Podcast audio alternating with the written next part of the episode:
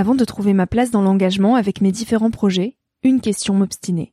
Comment faire de mon métier un vecteur de transition sociétale? Comment avoir un impact et faire ma part au quotidien? Si vous écoutez Nouvel Oeil, vous vous posez certainement aussi ces questions-là. Et si j'ai choisi la Green Management School pour soutenir mon podcast, c'est parce que ça peut réellement vous aider à vous y retrouver. Se former au métier de la transition écologique, ce n'était pas si accessible il y a quelques années, mais ça l'est aujourd'hui. Ça l'est tellement que l'on ne sait plus qui croire, quelle formation entreprendre, ni ce que ça vaut. Alors j'ai fait les recherches pour vous, et j'ai trouvé l'école que j'aurais tant aimé faire il y a quelques années, quand j'étais paumée. Des cours approfondis sur le climat, la biodiversité, l'agronomie, la géopolitique, mais aussi sur les modèles économiques vertueux, le tout dispensé par des spécialistes et des personnalités inspirantes. Créer un autre lendemain que celui qui s'annonce, c'est leur mantra, et derrière cette idée, la mission de Green Management School est de former de nouveaux managers capables de transformer les entreprises et les organisations de l'intérieur. Toutes les informations sont en description. Merci à Green Management School de croire en nouvel œil en soutenant cette saison de podcast. Tout de suite, place à un nouvel épisode.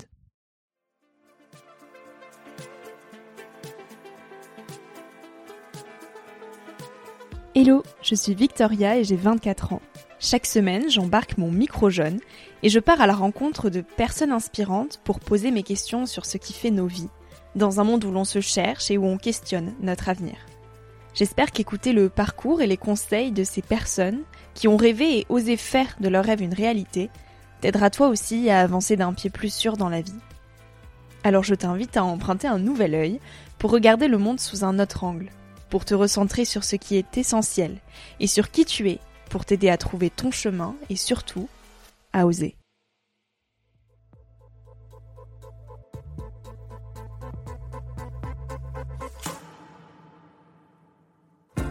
Se perdre de vue soi-même nous met en grand danger euh, de devenir des zombies de la société de consommation, zombies qui travaillent, qui consomment, qui produisent et qui de temps en temps euh, s'endorment épuisés, puis qui de temps en temps aussi vont faire une dépression, un burn-out, etc. Euh, le danger, il est là. La vie intérieure, c'est une des formes d'antidote.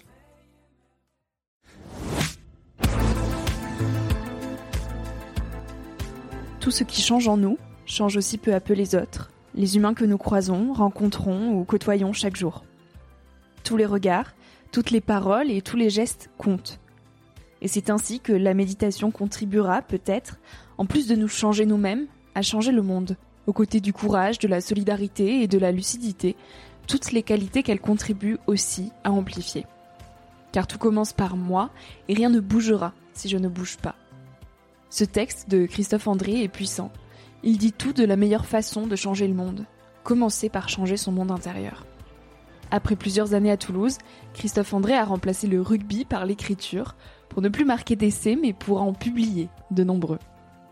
Spécialisé dans le traitement et la prévention des troubles émotionnels, anxieux et dépressifs, il a fait de la psychologie le centre de sa vie et contribue chaque jour à changer le monde. Sa parole est précieuse et je suis heureuse de la faire entendre sur Nouvel Oeil aujourd'hui. Avec Christophe André, on parle d'anxiété, d'équilibre et d'estime de soi. J'espère que cet épisode te donnera l'élan pour changer ton monde intérieur, qui changera celui des autres. Bonjour Christophe André. Bonjour Victoria. Merci de m'accueillir chez toi pour enregistrer cette interview. Merci de m'accorder ce précieux temps. Tu es psychiatre euh, et psychothérapeute français, auteur de nombreux best-sellers qui traitent notamment de la méditation, du développement personnel. Tu as fait beaucoup de choses autour de ces sujets-là pour sensibiliser euh, euh, les jeunes et les moins jeunes aujourd'hui à, à, ce qui est confiance en soi, développement personnel, etc. Tu vas nous en parler. Euh, mais pour essayer de comprendre un petit peu comment tu en es venu à faire tout ce que tu fais aujourd'hui, j'aimerais qu'on parle de l'enfant que tu étais. Est-ce que tu te souviens, est-ce que tu as des souvenirs de, du petit garçon que tu étais autour de tes 7 ans? Oui, oui, oui. J'étais un petit garçon timide, introverti. J'aimais beaucoup euh, lire, j'aimais beaucoup la nature, j'aimais bien qu'on me fiche la paix. j'aimais bien mes, copines et mes copains à l'école aussi. J'étais déjà euh, ce qu'on appelle, ce que j'appelle un solitaire sociable. J'adorais être seul, mais j'aimais bien les gens aussi. J'aimais pouvoir choisir en réalité. Donc voilà en gros, euh, hmm. dans les grandes lignes, à quoi ça, ça, ressemblait dans mon souvenir en tout cas et dans le, souvenir de, de, mes proches. Hmm. Et tu lis très tôt l'œuvre de Freud et décides de faire médecine pour devenir psychiatre. En quoi Freud a orienté euh, ton choix de faire euh, de la psychiatrie? Alors, la Freud, c'est on fait un petit saut dans le temps. C'est quand j'étais en terminale, effectivement. Et, et à, l'époque, moi, j'étais j'étais un bon élève, mais toujours dans ce registre. Je voulais avoir la paix. Donc, j'avais compris que si tu veux avoir la paix dans la vie, il faut faire ce que les autres attendent de toi. En tout cas, faut payer ton ticket pour qu'on te foute la paix, être bon élève, pas pas pas mettre le feu à la poubelle du voisin.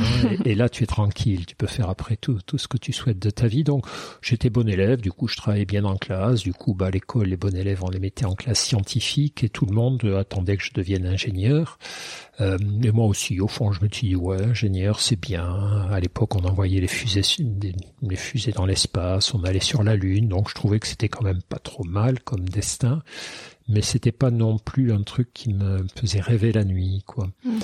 Euh, ce qui me faisait rêver la nuit, c'était plutôt le rugby, les filles, enfin des trucs plus plus normaux que les fusées. Mm. Et euh, en, classe de terminale, à l'époque, je ne sais pas si c'est toujours comme ça aujourd'hui, on faisait lire aux, élèves euh, tout un tas de d'œuvres dans le cours de philosophie. Et Freud faisait partie de ce programme, bien que Freud soit pas un vrai philosophe, euh, encore que. Et en tout cas, ça a été le coup de foudre. J'ai découvert ce, ce, la psychanalyse. Moi, je venais d'une famille plutôt pauvre où on n'était pas très branché psychologie, état d'âme, euh, voilà, se, se demander ce qu'on porte en soi comme, comme aspiration, comme émotion, comme souffrance. Et là, c'est un vrai choc. Et je me suis dit, waouh, ça, ça a vraiment l'air intéressant quand même. Finalement, je vais pas faire ingénieur, je vais faire euh, comme Freud. Qu'est-ce qu'il a fait, Freud, déjà? Ben oui, il était médecin, est devenu psychiatre, ben je vais faire ça. et c'est parti comme ça. Euh, donc bah, mes parents étaient plutôt rassurés parce que bon un ingénieur c'est bien, un docteur c'est pas mal non plus, donc euh, ok très bien. Même si psychiatrie ça les rassurait pas totalement non plus, c'est psychiatre quand même, c'est des drôles de gens, mais ça venait après, donc j'allais d'abord faire mes études de médecine et il devait espérer que je me calmerais entre temps. euh, mais non, j'ai à la fin de mes études de médecine, de médecine, la psychiatrie me, me plaisait toujours et voilà, je suis devenu mm. psychiatre grâce à Freud, mais dont je n'ai jamais appliqué les théories finalement, puisque la, la psychanalyse m'a m'a déçu en tant qu'outil thérapeutique. Je trouvais que les psychanalystes étaient des, des gens bizarres quand même. Ils me semblaient pas particulièrement ni épanouis ni généreux, en tout cas ceux que j'ai rencontrés à l'époque quand j'étais étudiant. Et donc j'ai fait d'autres, euh, je me suis formé à d'autres méthodes psychothérapiques. Mais le déclic, tu as raison, ça a été Freud. Mmh. Et donc quand tu avais 20 ans, comment tu te projetais dans la vie des grands? Est-ce que euh, c'était très clair et très évident pour toi que tu serais euh, psychothérapeute? Ou est-ce que c'était encore assez flou et tu te cherchais tout simplement? Non, à 20 ans, voyons, je devais être, je sais pas, dans mon cursus de médecine en 3 4 année, donc euh, c'était clair. C'est-à-dire, un des avantages des études de médecine, c'est que tu es sur des rails tout de même. Mm. Tu as la petite option à la fin de choisir quel type de médecine tu veux exercer, mais tu sais, voilà, que tu seras docteur, que tu auras un métier, que tu n'auras pas les affres de, de certains copains qui faisaient des études leur offrant davantage de choix. Le choix, c'est l'anxiété, hein, c'est aussi la, liberté, mais c'est aussi l'anxiété. Mm.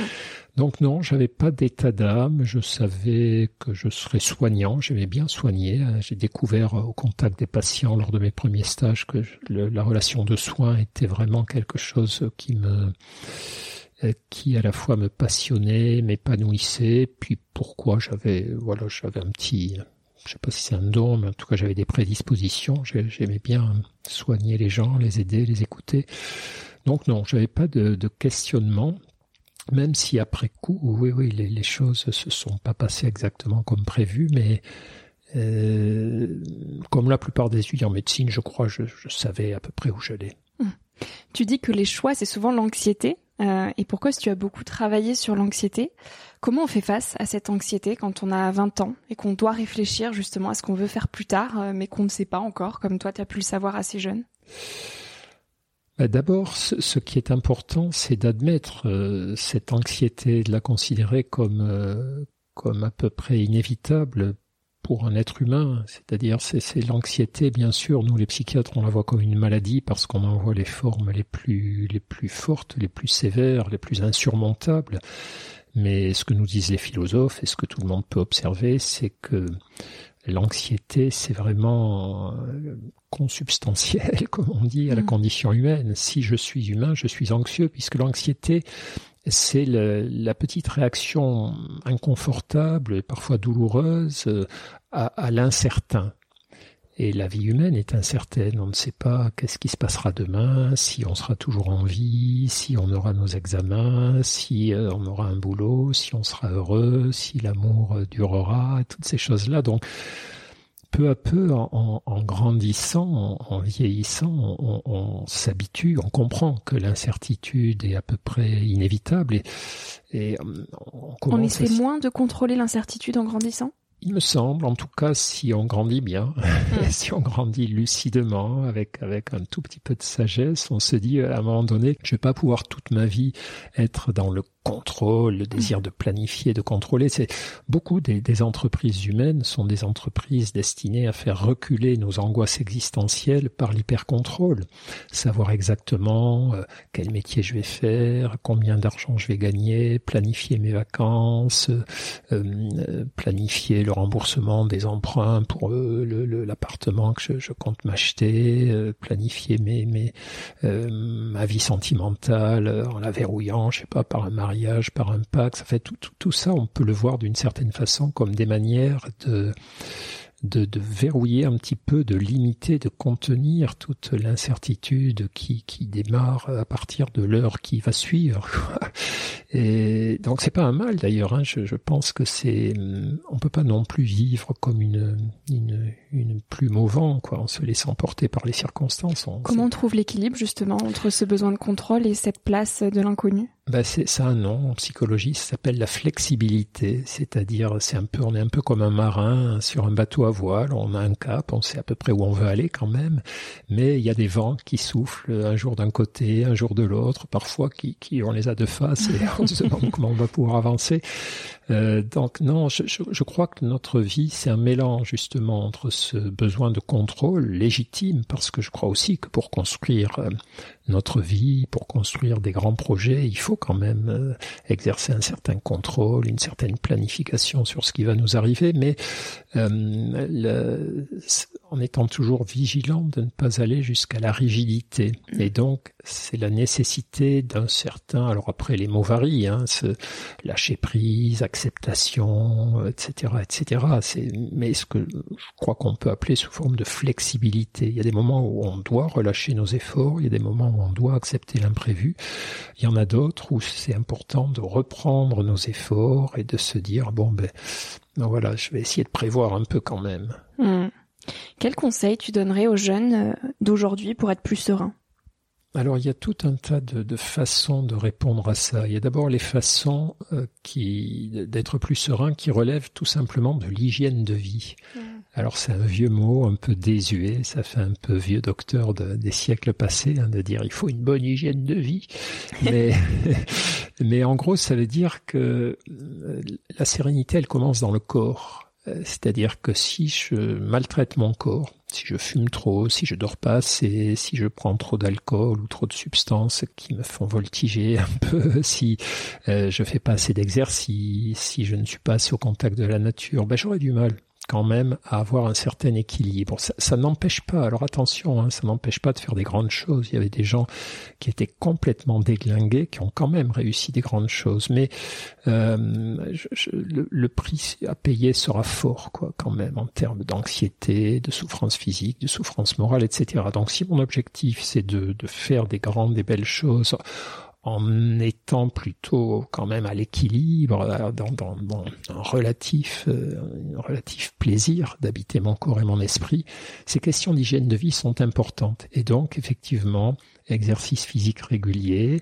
euh, contact avec la nature régulier, euh, rigolade avec les amis réguliers, le lien social et les, bonnes relations euh, affectives, émotionnelles sont très très précieuses. On peut pas être bien tout seul dans son coin. Mais donc là, encore une fois, ça suppose aussi un certain besoin de contrôle et de, de cadrer un minimum notre vie. Ouais, c'est avoir cette hygiène. C'est ça, mais sans aller jusqu'à la raideur. C'est-à-dire, on a beaucoup en médecine, on a, et c'est hum, particulièrement depuis quelques années effectivement où ces conseils d'hygiène de, vie euh, se, se, sont répandus dans le grand public. On a des gens qui, par exemple, euh, concernant la, la bonne alimentation, la bonne façon de s'alimenter, tombent dans l'orthorexie c'est-à-dire sont obsédés par ce qu'ils mangent, etc. Ou des gens qui tombent dans l'obsession du sport, qui mm. deviennent des gros accros s'ils n'ont pas fait leur, leur 18 000 pas par jour, ils sont en manque, ils ressortent à 23 heures pour, pour faire les 3 000 pas qui leur manquent, etc. Donc, on, retombe toujours sur cette, cette dialectique, hein, cet équilibre assez compliqué à établir entre euh, ce qui est ce qu'il est bon de, de de m'imposer. Moi, je crois que c'est une vie humaine dans laquelle on ne s'impose rien, dans laquelle on ne se fixe pas de contraintes, dans laquelle on, sur laquelle on n'exerce aucun contrôle. Une fois de plus, c'est une vie qui nous expose à être ballottés par les gens, par les événements, par les circonstances, par nos émotions et pourquoi pas hein. Moi, je, ne juge pas les gens qui sont un peu comme ça dans, dans, la philosophie du lâcher prise et de la, du non contrôle permanent, mais euh, c'est autre chose qui va se passer. Quoi. On est moins acteur, on est plus euh, suiveur dans le feeling, dans, Enfin voilà. Donc pour pour finir de répondre à ta question, il y a ce bon vieux truc de l'hygiène de, vie qui est important pour le mhm. Euh, et la question, c'est d'ailleurs, quel, quel conseil tu pourrais donner à des jeunes aujourd'hui qui, qui ont envie d'être plus sereins, tout ah, simplement, pour par rapport à la vie, oui, euh, leur parcours? Et, et, donc ça, ça, ça compte, ça compte clairement. Et après, bien sûr, ben, il y a les, les, aspects plus philosophiques ou psychologiques, plus existentiels. Et je crois qu'il y a un grand truc, en tout cas moi, qui m'aura beaucoup aidé. J'ai vu que ça avait aidé beaucoup des patients que j'ai suivis. C'est le jour où tu acceptes que l'adversité, c'est le loyer de la vie. C'est-à-dire que les ennuis, les pépins, les échecs, c'est au programme, mais depuis le jour de ta naissance, quoi. C'est-à-dire, voilà, chagrin, échec, ennui, pépins, tout ça, euh, c'est normal. Il faut les accueillir. Ben voilà, c'est, il faut les accueillir sans s'y soumettre, forcément, sans s'y résigner, mais euh, je trouve qu'on perd beaucoup de, d'énergie, beaucoup de temps à anticiper les, ennuis avant qu'ils n'arrivent et lorsqu'ils sont arrivés à se lamenter euh, et à se sentir désespéré, démuni, etc. Et il me semble que le jour où on arrive à adopter l'attitude existentielle qui consiste à se dire ben, il y en aura, voilà, il y aura, il y aura des pépins. C'est le loyer de la vie, une fois de plus. Et puis quand c'est arrivé à se dire, ok, voilà, maintenant je fais quoi avec ça? Ça, c'est les bases de l'acceptation. Hein. L'acceptation, ça ne veut pas dire se réjouir d'avoir des ennuis, ça ne veut pas dire souhaiter qu'ils arrivent, mais ça veut dire, ben, une fois qu'ils sont là, on, on, fait avec. On se dit, bon, ben, Qu'est-ce que maintenant je fais quoi avec ça? Quelles leçons, quels enseignements, de quelle manière je peux récupérer un peu, prendre soin de moi avant de, revoir mes projets à la hausse, à la baisse, dans une autre direction? Euh, donc ce truc-là, euh, le, rapport au réel, comprendre que le, que le réel, on a d'autres choix que de l'accepter et pas d'être sans arrêt en révolte ou en lutte ou en, désir de domination sur lui. Euh, ça, ça fait déjà baisser d'un cran pas mm. mal de nos, pas mal de nos angoisses. Et puis après, bah après, ça va être un peu du sur-mesure. C'est-à-dire certains, certaines personnes, bah leurs angoisses viennent beaucoup de leur tendance à, à surréagir émotionnellement au fond. C'est ce que disent les bouddhistes souvent dans, dans, dans, nos souffrances. Il y a une part qui est inévitable, c'est la voilà la, la part du réel. Quoi. Si euh, si, si j'ai un échec, euh, ben, tout échec est douloureux forcément. Si je me sens rejeté par des gens que j'aime ou que j'estime, ce rejet est douloureux et ça quelle que soit ma sagesse ou mon équilibre intérieur, ça restera une douleur, inutile de, nous mentir. Mais après, il y a une seconde partie de ma souffrance qui vient de mes constructions mentales. Mm. C'est la seconde flèche, donc des bouddhistes, c'est-à-dire euh, échouer, c'est une chose douloureuse, et puis échouer et ensuite partir dans des ruminations du type euh, t'es nul, t'aurais pas dû essayer, puis de toute façon tu y arriveras jamais, tu as, tu as perdu la face, tu as perdu du temps, tu as perdu de l'énergie, pourquoi tu t'es foutu là-dedans, laisse tomber, voilà, ne fais plus jamais ce genre d'effort. C'est ça qui, c'est ces auto-intoxications chez certaines personnes qui finalement pèsent beaucoup plus lourd que les échecs. Les échecs, si tu as intégré qu'ils étaient inévitables. Moi, j'aurais soigné beaucoup de patients dans mon métier de, de psychiatre. J'ai soigné beaucoup de gens anxieux et je me suis aperçu qu'il y avait un moyen radical pour ne jamais échouer, qu'ils appliquaient presque tous, c'est ne rien entreprendre, ne rien tenter, ne rien oser. C'est le hmm. meilleur vaccin contre l'échec. Si tu veux pas échouer, risque pas tu ne, voilà, ne prends aucun risque, ne fais rien, et là, ça c'est nickel. Tu n'échoueras jamais, mais euh, tu auras une espèce de petite vie totalement surprotégée, végétative, et qui te poussera, alors qui t'écartera de l'anxiété pour te pousser vers la dépression. c'est pas forcément mieux. Euh, donc, oui, oui, oui, c'est cette, euh, cette surréaction à nos souffrances, à nos échecs, c'est une part du problème, et ça, c'est le champ de la psychologie et de la psychothérapie, mmh. ou des efforts personnels. Hein. C'est quelque chose dont on peut prendre conscience et peu à peu s'affranchir. Mhm. Qu'est-ce que c'est l'estime de soi? C'est un sujet sur lequel tu as beaucoup euh, pris la parole et travaillé aussi. Ouais, ouais, l'estime de soi, c'était ça c'était une petite révolution qu'on a commencé à en parler à la fin des années 90, au siècle dernier, au millénaire dernier. euh, parce que jusqu'alors, on parlait beaucoup plus de confiance en soi, c'est-à-dire, voilà, je me sens capable d'entreprendre, d'agir, etc. Mais nous, il nous semblait que c'était plus compliqué que ça. ce qui pouvait parfois euh, tourmenter les gens, ou les inhiber, ou les bloquer, les dissuader d'agir. Et c'est pour ça qu'on a travaillé sur ces histoires d'estime de soi. L'estime de soi, c'est le, regard qu'on porte sur soi, qu'est-ce que comment je me vois, c'est à ce que je vois des qualités, des défauts, un mélange des deux, surtout des défauts pour les gens un peu complexés, surtout des qualités pour des gens narcissiques, etc comment je me vois, mais aussi comment je me juge.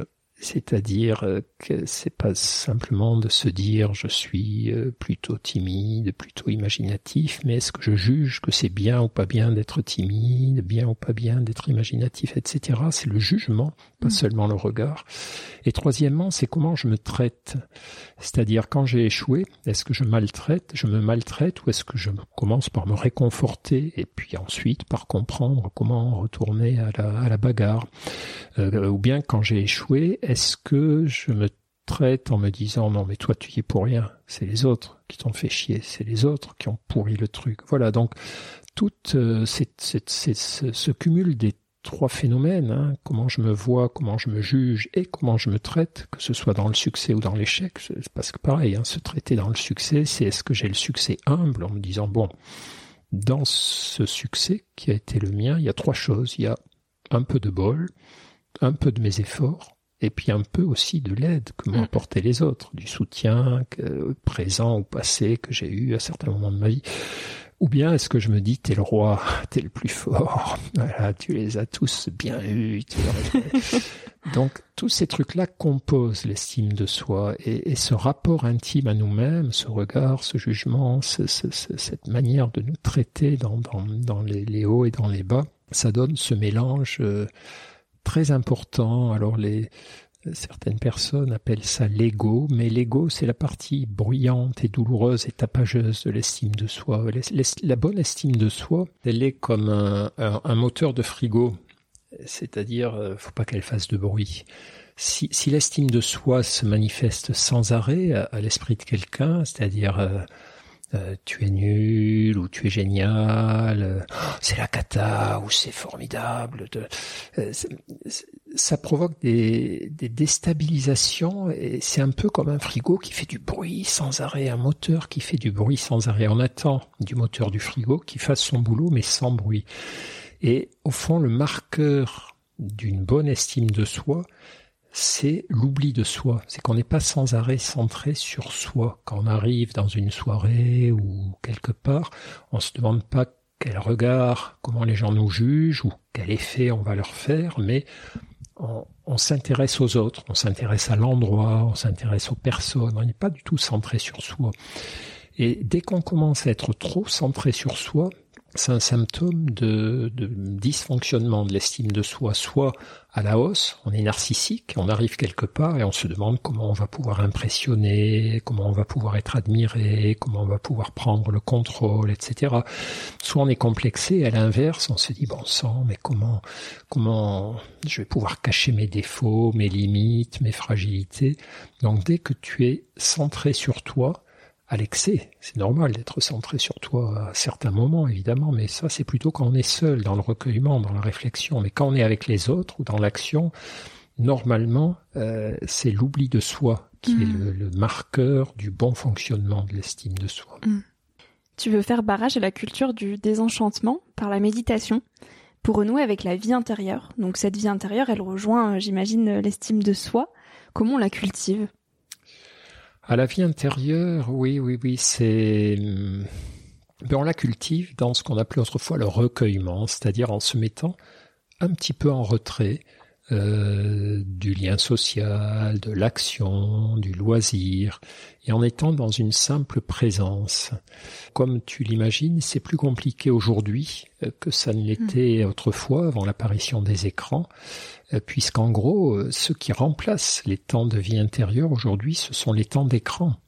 Et moi, il y a une petite scène qui est emblématique de la vie de la vie contemporaine c'est le euh, voilà ce qui ce que nous faisons toutes et tous hein, quand quand on a on a rendez-vous avec un ami dans un bistrot je ne sais où on arrive on s'assied et au lieu de regarder passer les gens euh, sur la terrasse, au lieu de, de, regarder les lieux, au lieu de, de nous relaxer un peu, de nous détendre, de reprendre notre souffle, etc la plupart d'entre nous, le mouvement de notre main se porte vers notre portable pour voilà scroller sur des réseaux sociaux, faire faire des trucs. C'est un automatisme même. C'est devenu un automatisme et c'est devenu une sorte de d'acte qui a pris le dessus sur nous. C'est nous ne choisissons pas. Et, et au fond, la, la, vie intérieure, elle se, euh, elle a été phagocytée par ce que nous proposent les écrans. Ce que nous proposent les écrans, c'est passionnant. Sinon, ça ne marcherait pas. Sinon, on ne serait pas esclave à ce point. C'est des informations, c'est des distractions, c'est c'est vraiment tout un tout un monde qui est formidable. Hein. C'est pas ça que je suis en train de dire. Moi, je suis le premier à me réjouir d'avoir un portable, d'avoir Internet et de toutes ces choses-là, mais euh, c'est aussi, comme tu le sais, très très addictif, c'est aussi très envahissant, c'est aussi très manipulatoire. Hein. Vraiment, on sait très bien qu'il y a des grandes firmes qui dont l'obsession c'est de nous asservir à mhm. ces écrans et à certains plus contenus plus que d'autres. Donc la vie intérieure, c'est ce qui nous permet de nous opposer à ça, c'est se dire que euh, nous ne sommes pas que des consommateurs d'écran, nous ne sommes pas que des, voilà des, bestioles euh, manipulables à loisir. Nous sommes aussi, nous devons être en tout cas et faire l'effort d'être des, des individus euh, dotés d'une certaine liberté intérieure. Et dans cette liberté intérieure, il y a ces moments, effectivement, où je me pose et je ne fais rien ça a été la révolution de la méditation, effectivement. Ce qu'il faut comprendre, c'est que la méditation, c'était un très vieux truc. Hein. Ça faisait deux millénaires, deux millénaires et demi que ça existait. Hein. Les humains ont commencé à méditer à peu près il y a 2500 ans. C'est dans le bouddhisme qu'on retrouve les enseignements du Bouddha, qu'on retrouve les premiers principes de méditation. Donc, c'est pas nouveau. Mais je sais plus où j'avais vu ou lu ça euh, que vous aviez dit qui était que la méditation répondait à une forme de carence de nos sociétés, qui est celle du vide. Euh, on n'a plus cette place pour le vide. Est-ce que nos modes de vie, finalement contemporains, euh, sont compatibles avec cette vie intérieure aujourd'hui? Non, non, ces modes de vie, en tout cas, ils sont compatibles si on prend la décision de préserver la vie intérieure. C'est la vie intérieure, elle est, toujours là, notre portée. Hein. Il suffit justement de ne rien faire, de lâcher les écrans, lâcher les informations, les distractions, les actions. Mais en fait, le, le, la révolution de la méditation, elle est arrivée en même temps que la révolution des écrans. C'est mm. ça qui est intéressant historiquement. C'est-à-dire que la méditation, c'était une belle endormie. Elle était là depuis mm. toujours pratiquement, et elle ne se pratiquait que pour quelques happy few qui, qui voilà, qui faisaient retraite dans des monastères à droite et à gauche dans le monde entier. Et la vraie révolution depuis les, les années 2000, c'est qu'elle elle s'adresse à tout le monde. Et ça, euh, c'est euh, exactement le moment où les, le digital a commencé à mmh. envahir nos vies. Donc moi j'aime bien euh, faire l'hypothèse que le, la mode de la méditation n'est pas tombée du ciel par hasard, mais qu'elle est arrivée parce que euh, nous avons l'intuition que cette digitalisation constante de nos esprits, cette, addiction aux écrans, nous met en danger et met en danger précisément ce qui fait notre notre individualité, notre personnalité, c'est-à-dire la capacité de vie intérieure, la capacité de se mettre en retrait et de se dire qu'est-ce que je fous là? Qu'est-ce que je ressens finalement de ma vie à cet instant? Qu'est-ce que me dit mon corps? Qu'est-ce que me disent mes émotions? Est-ce que j'ai l'impression que mes besoins fondamentaux sont satisfaits? Est-ce que j'ai l'impression que ce que je voulais faire de ma vie, euh, c'est ce qui se passe aujourd'hui ou est-ce que je suis complètement à côté? Ça, si moi, je ne me pose pas la question, qui va se la poser? C'est pas les écrans qui vont se poser la mm. question. Les écrans, ils me posent la question est-ce que tu as cette nouvelle paire de godasses? Est-ce que tu as vu ce nouveau film? Est-ce que tu es au courant qu'il y a une nouvelle série? C'est ça les questions que me posent les écrans. Mais la question de où je veux mener ma vie, est-ce que je, ça va dans la bonne direction? Comment je me sens à part moi? Pas grand monde, alors ou des, proches peuvent me la poser parfois de façon dérangeante quand ils voient que je, déconne, mais euh, c'est à moi de me la poser. C'est le rôle de la vie intérieure, mmh. hein, de permettre ces petits rééquilibrages de cap très réguliers, voir où j'en suis, euh, si le chemin que j'ai emprunté est le bon. C'est parfois le bazar absolu, on n'y voit pas très très clair et, et on a l'impression que ces plongées en nous-mêmes sont pas forcément très éclairantes au début, mais elle aussi, on parlait tout à l'heure de l'hygiène de vie, je crois qu'elle aussi représente un acte d'hygiène, c'est-à-dire se perdre de vue soi-même nous met en grand danger. euh, de devenir des zombies de la société de consommation, zombies qui travaillent, qui consomment, qui produisent et qui de temps en temps euh, s'endorment épuisés, puis qui de temps en temps aussi vont faire une dépression, un burn-out, etc. Euh, le danger, il est là. Et la vie intérieure, c'est une des formes d'antidote. Mais c'est très difficile de faire face à ces questions-là, et je vais prendre mon, mon cas personnel, mais les moments de ma vie où je me suis sentie la plus incomprise, et, où j'ai eu le plus de questionnements, c'est précisément ces moments-là où j'ai le plus consommé, que ce soit euh, du matériel et les réseaux sociaux aussi, comme si les réseaux sociaux allaient m'apporter des réponses. Est-ce que la fuite dans le matérialisme, c'est finalement éviter ces questions et se fuir soi-même? Bien sûr. Oui, oui, oui, oui. Je, je, je pense que là, c'est là où c'est tordu ces histoires. C'est-à-dire que la société matérialiste, euh, les publicités, les réseaux sociaux, les algorithmes qui, qui nous ciblent, qui nous traquent, euh, sont très très bien pensés. Ils sont pensés à la fois évidemment pour vendre toute la camelote qu'il y a à vendre, les produits, les services, les séries, les, la musique, etc. Mais aussi euh, pour nous faire croire que toutes ces choses-là peuvent satisfaire nos besoins fondamentaux. Quand et nous donner les solutions. Ouais, nous donner, nous donner sinon les solutions, du moins des solutions. Mmh. Euh, elle, effectivement, cette société nous fait croire qu'avec des nouveaux vêtements, qu'avec euh, euh, tel ou tel type de, de, de, de, vacances, de fréquentation, de clubs, de, de, de, de gym ou j'en sais rien, eh bien ma vie sera plus belle, ma vie sera plus heureuse que si je porte tel type de fringues, mes amis me regarderont plus, je me ferai de nouveaux amis, que si je, je, je, je poste beaucoup sur tel réseau social. Évidemment je vais je vais gagner en popularité que ce gain de popularité me sera un gain de bonheur un gain de, de pouvoir social euh, si nous étions moins moins fragile, ces histoires-là ne marcheraient pas. Si on était parfaitement bien dans, dans nos baskets, euh, on comprendrait bien que qu'acheter telle fringue de plus, que regarder telle série de plus n'ajoutera rien, mm. rien du tout à notre bonheur. On pourrait, on peut quand même acheter la fringue sans, sans arrière-pensée, mais en étant parfaitement lucide. Or, si on ne réfléchit pas, ben on, on, est évidemment piégé par tout ça. Donc, ce qu'on a montré aussi, c'est que, et ça, c'est des, des données scientifiques assez robustes qui ont mm. été multipliées c'est que plus quelqu'un mène une vie matérialiste, c'est-à-dire résout ses problèmes psychologiques par l'achat d'objets ou de biens ou de prestations, euh, quelles qu'elles soient, euh, plus quelqu'un euh, est matérialiste, donc plus il est anxieux et malheureux. C'est-à-dire que vraiment, il y a une corrélation euh, absolue hein, entre le, fait de consommer, de trop, de surconsommer, et de, de, régler ses problèmes par la consommation, et le fait d'accroître son malheur. C'est comme les réseaux sociaux. Toutes les études montrent que plus quelqu'un passe du temps sur les réseaux sociaux, plus il accroît euh, son anxiété, plus il abaisse son estime de soi. Mmh. Parce qu'au fond, ce sont des lieux où euh, on est toujours poussé à, en faire encore plus. on est toujours poussé à montrer encore plus qu'on va bien, qu'on est heureux, ou qu'on va pousser à chaque fois plus loin pour augmenter encore notre visibilité. Et ça, cette espèce de quête inconsciemment, elle nous angoisse ou elle nous désespère de plus en plus parce qu'elle est sans fin. Et le paradoxe est d'autant plus alarmant que ce mode de vie ne nous rend à la fois pas heureux, nous éloigne de nous-mêmes, et en plus contribue au dérèglement de notre planète.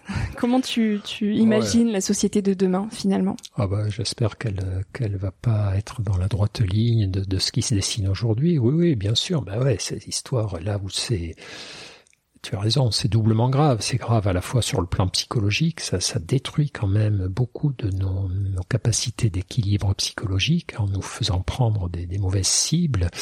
Euh, et puis ça détruit effectivement la planète. Hein. La surconsommation de fringues, de, de séries, de, sur les réseaux sociaux, c'est un facteur de de dérèglement climatique euh, absolu et, le, le, le, matérialisme est, n'est pas seulement psychotoxique mais il est aussi écotoxique. Mm. Ben, comment je vois la société de demain? Je la vois pas très bien, mais je vois, en tout cas, euh, il y a des choses qui, il y a des signaux rassurants, mm-hmm. disons. Enfin, quand je dis je la vois pas très bien, je la vois pas très clairement. Moi, je, je c'est pas du pessimisme, hein, mm. mais non, il y, a des signaux rassurants et notamment ben, tu vois tous les gens qui fonctionnent un peu comme toi quoi qui sont qui sont sortis des rails qui, qui démarrent une école de commerce une école d'ingénieur et puis qui à un moment donné se disent waouh non c'est pas ce monde-là que je veux reproduire, euh, perpétuer, prolonger. Je, voudrais bien que ça ressemble à autre chose, euh, qu'il s'agisse de la consommation, de la manière de travailler, des rapports hommes-femmes, du lien aux animaux, du lien au voyage, etc.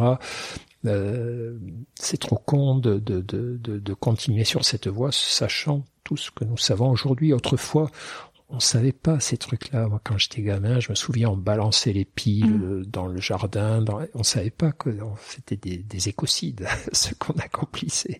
Aujourd'hui, on le sait, donc on peut plus le faire de la même manière. Et donc, pour résumer, oui, ce qui me réjouit plutôt, c'est la, la, la, prise de conscience euh, vigoureuse et puis surtout les, les actes, les actes de toutes ces, ces, ces jeunes générations là qui, c'est pas juste qu'ils ont compris, mais euh, ils agissent, ils mettent la pression sur ceux qui, qui, qui continuent de, euh, de surconsommer, etc., qui sont nombreux encore. Hein. Je pense que les, c'est une minorité agissante qui est en train de se dessiner, mais c'est toujours comme ça que les grands changements ont mm. lieu. C'est jamais quand tout le monde est d'accord, c'est juste quand le nombre des gens euh, qui sont très motivés à ce que les choses bougent atteint un pourcentage suffisant, lorsque 10 à 20% d'une population donnée est convaincue qu'il faut que les choses changent, qu'à ce moment-là, tout bascule. Hein. C'est des espèces de modèles sociologiques où tu as, euh, voilà, par rapport à une opinion donnée, réchauffement planétaire ou, pas,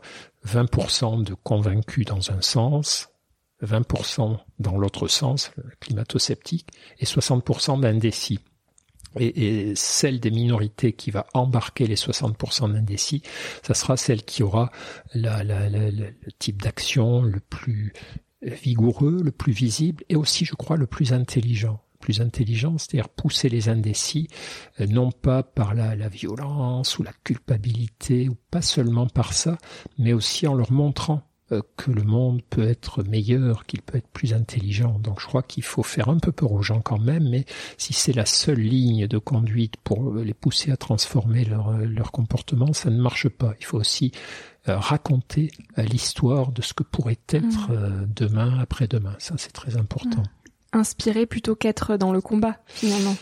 Il faut tout. Il faut tout. je crois qu'il faut se bagarrer, il faut alarmer, mais il faut aussi dessiner euh, l'avenir qu'on propose et auquel on croit. Le, cerveau humain, alors ça c'est tout un tas de travaux récents aussi qui montrent, mais tu as dû voir ça, que finalement notre cerveau est assez peu sensible aux chiffres et très sensible aux récits. Mm.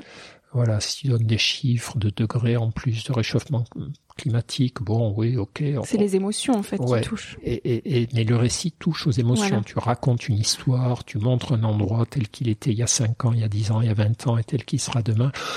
Et là, tout à coup, cette histoire capture les émotions, capture le, le, prend la personne au tripes. Et là, ça, ça peut faire bouger les choses. On est aussi en train de comprendre ça. C'est pour ça que les récits sur ce que pourrait devenir la, vie sur Terre demain, euh, avec ses bons côtés, doivent compléter les mises en garde et les énervements et qui sont euh, aussi nécessaires, mais comme ingrédient. Faut pas que ça mm. soit le, le, le, ce qui compose le plat principal, mais que ça soit quand même des petits ingrédients pour pimenter un peu la prise de conscience. Mm.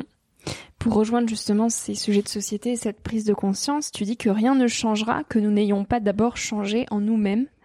Euh, c'est une promesse que tu te rappelles parce que selon toi, il y a urgence. Urgence à quoi finalement?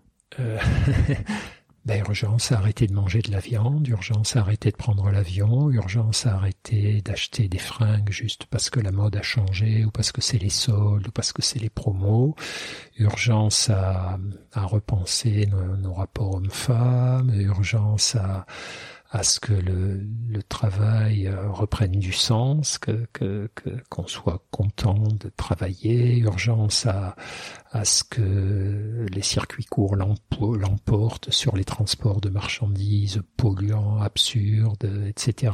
Voilà, il y en a un paquet d'urgences, mais ce qu'il y a de bien, c'est que on a on a le menu, on a voilà, on a le menu sous les yeux.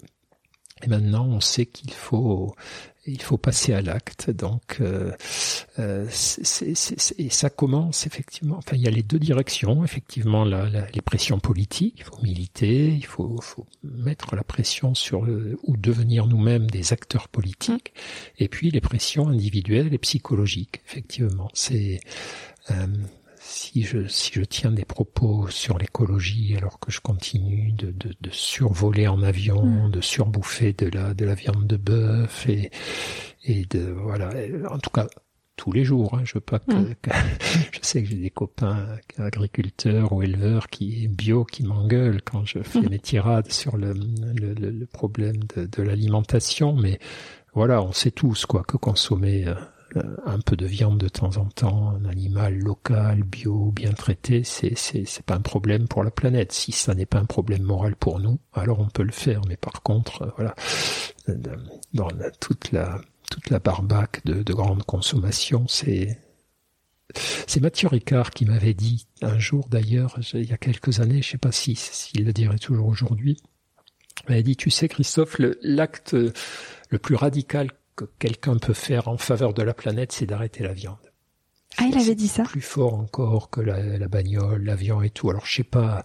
Quand Mathieu dit des trucs, en général, il a des, des, des, des, données scientifiques, des sources scientifiques assez robustes, mais ouais, ouais. Alors c'est vrai qu'il est bouddhiste, il veut pas qu'on fasse de mal aux animaux, mais ça m'avait beaucoup marqué mm. parce que ça c'est un truc facile, tu vois, réduire quand tu es obligé de prendre ta voiture pour aller au boulot et que t'as pas d'argent pour remplacer ton vieux diesel, ça c'est très compliqué. Par contre, te dire bah non, je vais m'acheter un, un livre de recettes de cuisine végétarienne, je vais arrêter la viande, ça c'est facile, paradoxalement, contrairement à ce que croient beaucoup de gens. J'avais j'avais lu ça aussi quelque part. Alors j'ai plus le chiffre exact en tête, mais j'avais vu que c'est vrai que consommer de la viande c'était encore plus polluant que prendre l'avion, alors qu'on montre toujours du doigt l'avion, l'avion, l'avion, mais pas que. Oui, oui. Mais c'est une réalité. Alors une mm. fois de plus, je suis pas un expert, hein, mais euh, puis l'avion, bon voilà, moi j'ai tellement pris l'avion dans ma vie. Maintenant, j'ai décidé qu'il fallait que j'arrête pour laisser ça aux jeunes aussi. C'est pas l'avion, c'est comme la viande. L'idée, c'est pas de totalement arrêter, mais c'est de totalement réduire.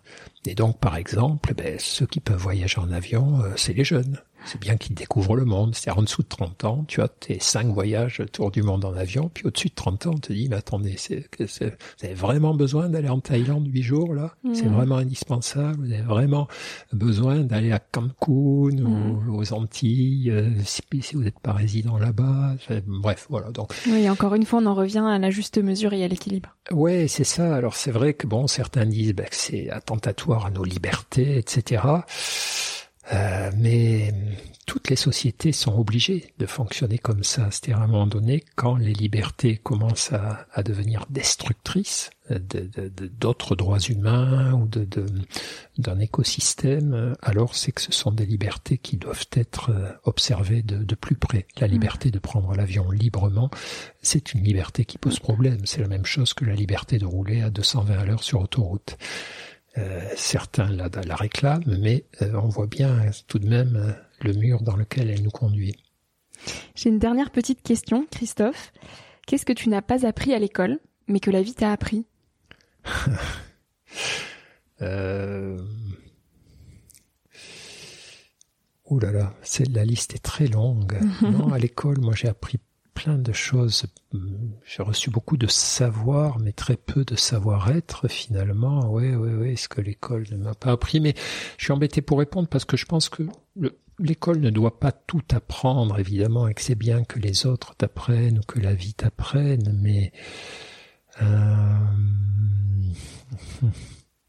Non, je crois que ce que la vie m'a appris, c'est la sagesse, en ce sens que si on y a mille une façons de définir la sagesse, mais au fond, la sagesse, c'est le, à la fois la bienveillance, la curiosité, mais aussi le recul et l'acceptation. C'est une façon de, de, comprendre que tu as des limites euh, et que tu peux quand même, malgré ces limites, te, construire une vie intéressante et, aider les autres à s'en construire une.